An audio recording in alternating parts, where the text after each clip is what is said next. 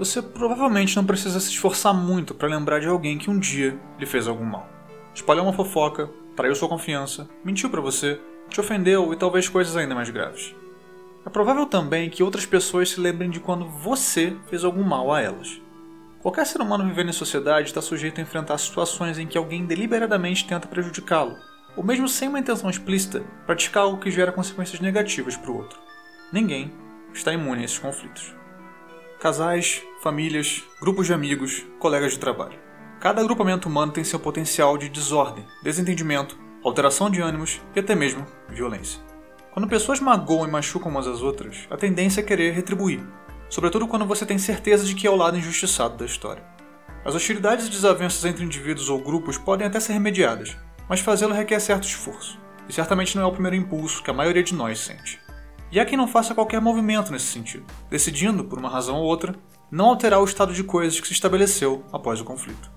Quem age dessa forma nega um dos ensinamentos mais fortes da nossa cultura, uma daquelas ideias muito difundidas no senso comum, a qual somos apresentados muito cedo na vida, a de que devemos perdoar.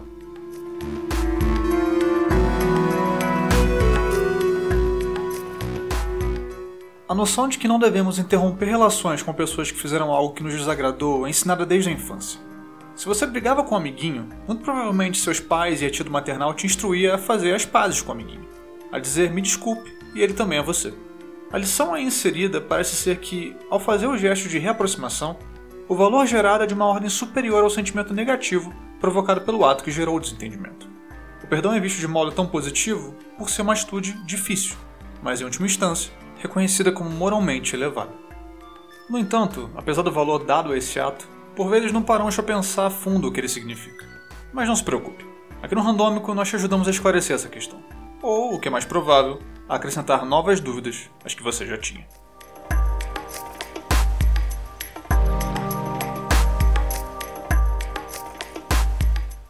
A ideia de perdoar pode ser definida de diversas maneiras, mas de modo geral, podemos associá-la aos nossos sentimentos. A gente até poderia tentar explicá-la de uma maneira mais racional, mas isso não cobriria todo o terreno. Digamos, por exemplo, que a gente tentasse definir perdão como a restauração do status entre indivíduos.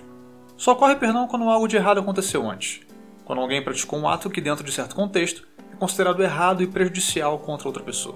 Um amiguinho maternal pisou no seu brinquedo de propósito, digamos. Seu namorado ou namorada distraíram. Um mané bateu na sua traseira porque estava distraído mexendo no celular enquanto dirigia. Um ladrão bateu sua carteira. Todas essas ações geram um dano para uma das partes envolvidas. E dentro da dinâmica das relações sociais, esta parte está no seu direito de se sentir lesada e exigir a punição de quem a lesou. Essa é uma reação com a qual todos podemos facilmente nos identificar. Apesar das nossas muitas diferenças, existe um certo horizonte comum de atitudes que nós concordamos que não são legais, sobretudo quando essas atitudes resvalam no outro. Quando alguém ultrapassa a linha e age dessa maneira danosa, é como se uma sirene começasse a tocar no nosso cérebro. Nós exigimos justiça. Não é à toa que já há muito tempo foram desenvolvidos códigos para regular a conduta dentro das sociedades humanas. Qualquer agrupamento de indivíduos está sujeito ao caos sem algum conjunto de regras sobre o que se pode e o que não se pode fazer. Mais ainda, fomos percebendo a necessidade não apenas de explicar quais são os comportamentos inaceitáveis dentro dos nossos agrupamentos, mas também de encontrar maneiras de punir aqueles que os praticam, de modo que haja ainda mais um incentivo para que o ato condenável não seja repetido.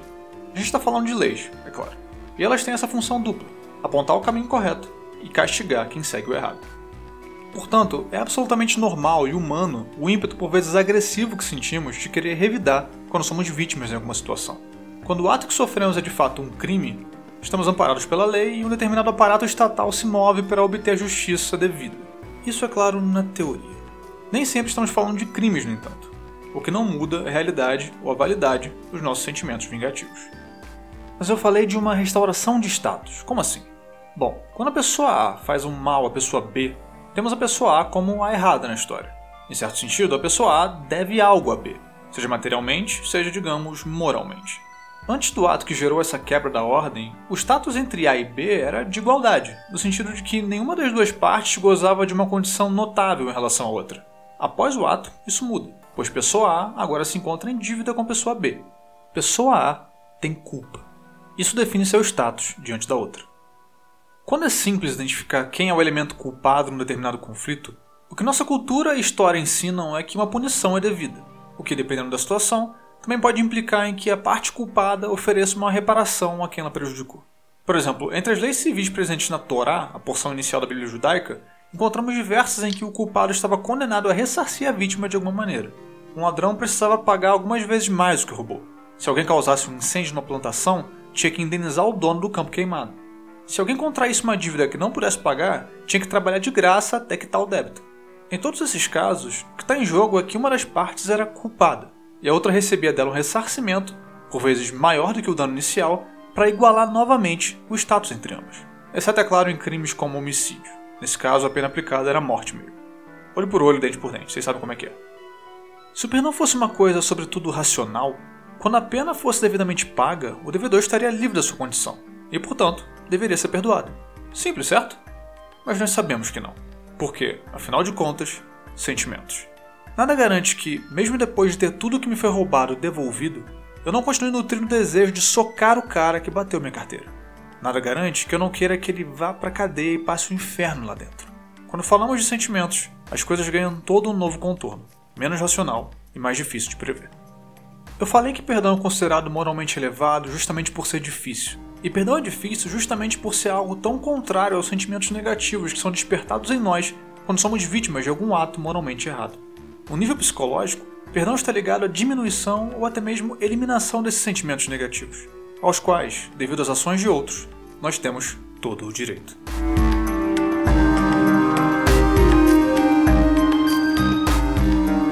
É aí que a discussão sobre o tema encontra sua complexidade. Se perdão de fato tem a ver com sentimentos, mais especificamente com a diminuição ou eliminação dos sentimentos negativos nutridos contra quem nos causou algum dano, então, em última instância, perdoar ou não é uma escolha pessoal. Ninguém pode te mandar fazer isso. Você analisa a situação, você lida com seus sentimentos e decide se é algo que quer fazer. E aqui entram as premissas de cada um. Quais valores você considera mais importantes, se você acredita que tem alguma obrigação moral nesse sentido e por aí vai.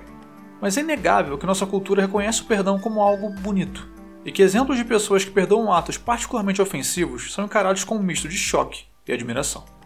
Um exemplo impactante na história recente aconteceu em 2015, quando um rapaz de 21 anos entrou na igreja metodista episcopal Emmanuel, em Charleston, na Carolina do Sul, e abriu fogo. Dylan Roof, o atirador, era um supremacista branco. O local de culto que decidiu atacar era uma igreja de membresia majoritariamente afro-americana. Nove pessoas morreram. Dylan Roof foi preso. Numa audiência realizada poucos dias depois, familiares de algumas de suas vítimas se levantaram para se manifestar e, um a um, declararam perdoar o terrorista e que oravam por seu arrependimento. A história desse bárbaro crime de ódio e a reação inesperada das pessoas que foram afetadas por ele deu origem a um documentário, lançado em 2019. Antes de mais nada, vale notar o óbvio. Nenhuma daquelas pessoas abria mão de que a justiça fosse feita. Perdoar não significa dispensar as consequências e aplicação da lei, mas é uma resposta aos próprios sentimentos em relação ao perpetrador. Ainda assim, o ato soa quase absurdo em sua falta de lógica, mas foi o que aquelas pessoas fizeram. Nesse caso de Charleston, um detalhe logo chama atenção: o componente religioso. Cristão, mais especificamente. A ideia de perdão tem muito peso dentro do cristianismo, tanto nas narrativas evangélicas de Jesus de Nazaré, quanto mais tarde nas formulações teológicas da religião cristã, quando esta se sistematizava. Uma das mais famosas passagens bíblicas sobre o assunto, encontrada em Mateus capítulo 18, versículos 21 e 22, vemos Pedro, um dos apóstolos de Jesus, perguntando: Senhor, quantas vezes deverei perdoar meu irmão que pecar contra mim? Até sete vezes? Ao que Jesus responde: Não te digo que até sete vezes, mas até setenta vezes sete. Poucos versículos antes, Jesus falava sobre como lidar com um irmão que peca contra você, como chamar a atenção dele para o feito condenável de modo que o irmão pudesse perceber seu erro. É nesse contexto que Pedro parece concluir que existe um trabalho talvez difícil a ser feito. E conclui que Jesus não devia estar falando de algo tão a ferro e fogo assim. Daí a pergunta se só sete vezes estava bom. O que essa atitude de Pedro no texto parece demonstrar é que ele está encarando o ensinamento de um modo um tanto jurídico, uma regra a ser aplicada de modo X, e da qual ele estaria desobrigado dentro de um certo contexto. Digamos, na oitava vez que alguém pisasse na bola com ele. A resposta de Jesus, o tal 70 vezes 7, está inserida no contexto da sabedoria judaica. Não implica em contar as exatas 490 vezes que você perdoou para a partir de então não estar mais obrigado a fazê-lo. Como outros textos bíblicos no Antigo e no Novo Testamento mostram, o uso de números altos não significa um apego àquela quantidade especificamente, mas sim a uma ideia de demasia, de abundância. A conclusão, portanto, é que não há um limite. Você sempre deve estar pronto a perdoar. A chave desse ensinamento dentro da teologia cristã diz respeito à ideia de que devemos agir como Deus. Seres humanos não são divinos, mas podem imitar certas características divinas. Deus perdoa a gente que peca contra ele a todo momento. Logo, os seres humanos também devem perdoar. Dada a penetração do cristianismo em nossa cultura, não é de se estranhar, portanto, que o perdão seja, de modo geral, uma atitude vista de modo tão positivo, mesmo que a religião em si nem sempre esteja em primeiro plano. Mas, curiosamente, também existe uma certa fascinação pelo oposto do perdão, a vingança. Sobretudo em narrativas ficcionais, sejam tragédias shakespearianas ou filmes de brucutu dos anos 80, histórias onde o principal objetivo do protagonista é dar o troco naqueles que prejudicaram fazem bastante sucesso. E não se trata de uma busca pela aplicação da justiça do Estado, da aplicação das leis. Trata-se de usar os próprios meios, quase sempre as próprias mãos, para aplicar uma forma particular de justiça, muito mais violenta e primitiva do que seria de se esperar do aparato do Estado. O impulso vingativo se manifesta em nosso cérebro como um fenômeno de pelo menos duas facetas. A primeira diz respeito ao mecanismo de defesa que todos temos. Quando alguém te machuca ou magoa, a emoção gerada age na parte do cérebro responsável pelas respostas a ameaças. Ficamos alertas e o desejo por retaliar, por vezes de modo violento, se manifesta como parte do nosso instinto de defesa. Uma resposta mais ou menos racional, certo? Bem, aí entra a segunda faceta, que não está ligada à autoproteção, mas sim ao prazer. A partir de um estudo sobre agressões que acabou se expandindo, o professor e pesquisador David Chester, da Virginia Commonwealth University, sugere que a área do cérebro que regula as sensações de recompensa é ativada quando o indivíduo se vê com a chance de revidar quando provocado ou rejeitado. As pessoas se sentem tentadas a agir vingativamente porque nosso cérebro identifica essa possibilidade como gratificante e prazerosa. Talvez seja essa a razão pela qual vibramos tanto com a noiva de Kill Bill, ou com o justiceiro da Marvel, com tantos outros personagens cuja missão é retribuir a violência e a perda que sofreram, não importa quanta gente se coloque no caminho.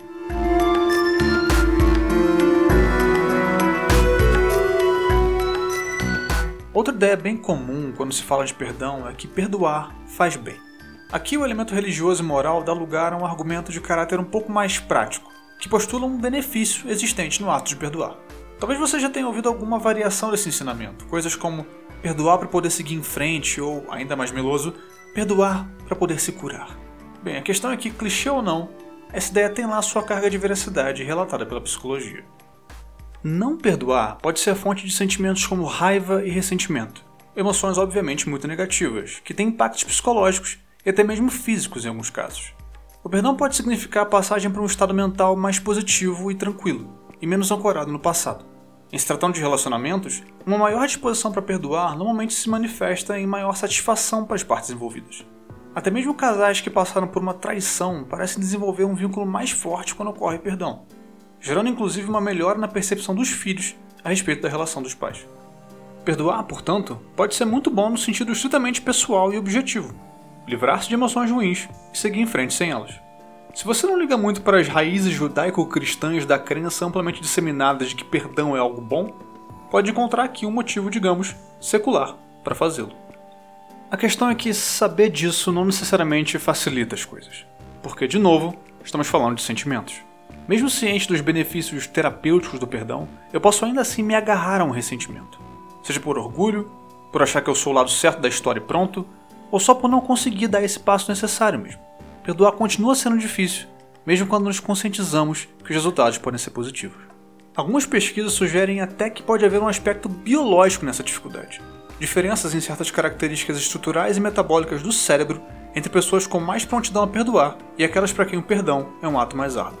Importante notar aqui que a gente não está falando de determinismo, mas de influências que agem em nós. Um estudo, por exemplo, constatou o tamanho do córtex insular como um possível motivo para facilidade em perdoar. Essa área, responsável, entre outras coisas, por sentimentos de aversão e nojo, seria menor em pessoas que perdoam mais. O tamanho de outras regiões do cérebro e a maior ou menor produção de certas substâncias pelo corpo também entrariam na equação para determinar quão pronto a perdoar o indivíduo seria. Esse fator biológico, se realmente comprovado, acrescenta mais uma camada à discussão sobre perdão. Porque se eu enxergo o perdão como algo moralmente fundamental, talvez até partindo de princípios religiosos, pode ser que algo no meu próprio corpo dificulte o cumprimento da ação que eu considero elevada e correta. Do mesmo jeito que a complexidade dos meus sentimentos e o peso de um trauma podem atravancar o meu processo de perdão, mesmo que eu saiba racionalmente que perdoar trará uma série de benefícios ao meu bem-estar. Cabe a mim e a cada pessoa lidar com essas questões, que só enfatizam o que o senso comum já sabia. A virtude do perdão é proporcional ao esforço envolvido nele.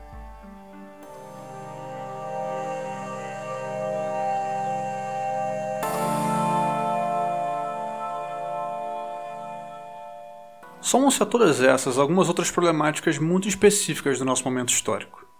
De um lado, temos já há anos e de modo razoavelmente disseminado plataformas em que registramos nossas vidas de forma escrita e audiovisual. Eu criei minha conta no Twitter há 11 anos, mais ou menos na mesma época em que entrei no Facebook. Antes disso havia Orkut, e blogs onde eu postava opiniões sobre livros e filmes e o que mais me desse na telha. E fotologs onde eu compartilhava momentos estúpidos do meu dia a dia e por aí vai. Nesse grande repositório de memórias, as postagens captam as mudanças pelas quais eu passei, as opiniões que um dia manifestei com toda convicção e hoje acho boçais, e todas as vezes em que fui estúpido e insensível com outras pessoas porque, afinal de contas, aqui é internet. Na internet, a gente faz o que a gente quiser. De outro lado, temos visto nos últimos anos uma ênfase cada vez maior na responsabilização pelo conteúdo que se produz na internet, que permite não apenas que grupos historicamente marginalizados ampliem sua voz, como também fornece amplo arsenal de falas e opiniões esboçadas durante anos, e a possibilidade de encontrá-las. De repente, alguém famoso é confrontado por uma piada de mau gosto postada em 2009, e tweets problemáticos feitos no início da adolescência pelo youtuber que ganhou milhões de seguidores jogando Minecraft voltam a circular.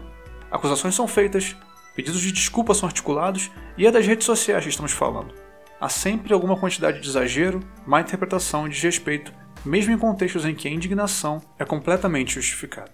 O termo cultura do cancelamento pipoca com frequência para descrever esse fenômeno, embora ele também tenha seus problemas. Afinal, chamar atenção e criticar alguém por algo não é, em si, cancelar a pessoa.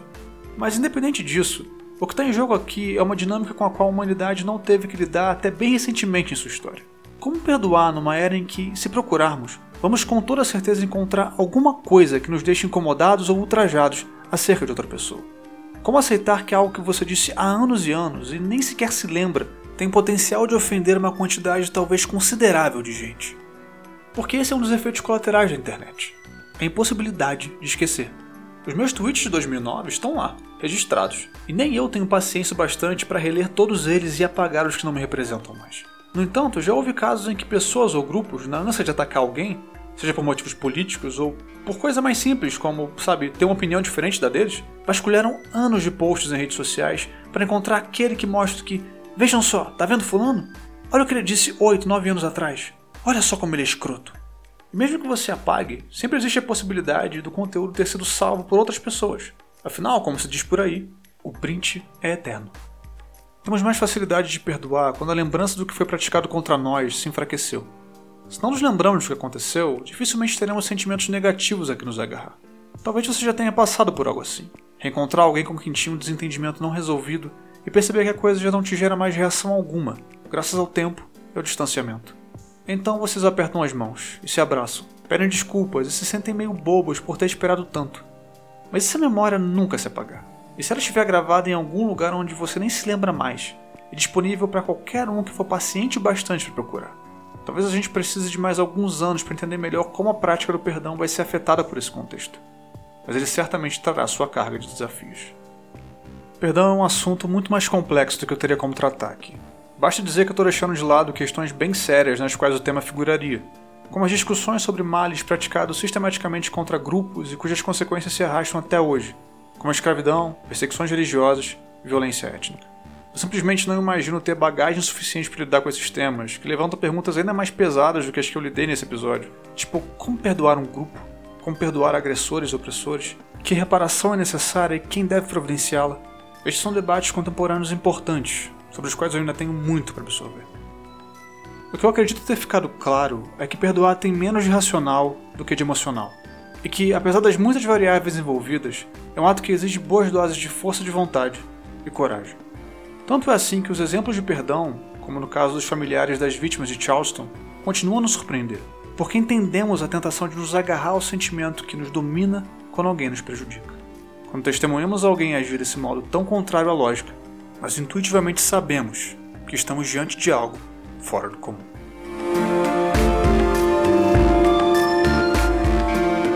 Esse episódio do Randômico foi escrito e produzido por mim, Josué de Oliveira. A arte é do Bruno Grande. Siga-nos no Twitter, em randomicopod, com demudo no final, e o restante vocês já sabem. assinar no Spotify, deixar aquela avaliação maneira na Apple, etc, etc, etc. Esse foi o penúltimo episódio da temporada. Após o episódio número 20, a gente vai entrar em recesso até 2021. Então aguardem que no próximo episódio a gente vai tentar arrematar um pouco do que a gente viu nessa temporada. Eu espero vocês daqui a duas semanas. Se não atrasar de novo, é claro. Um grande abraço. Valeu.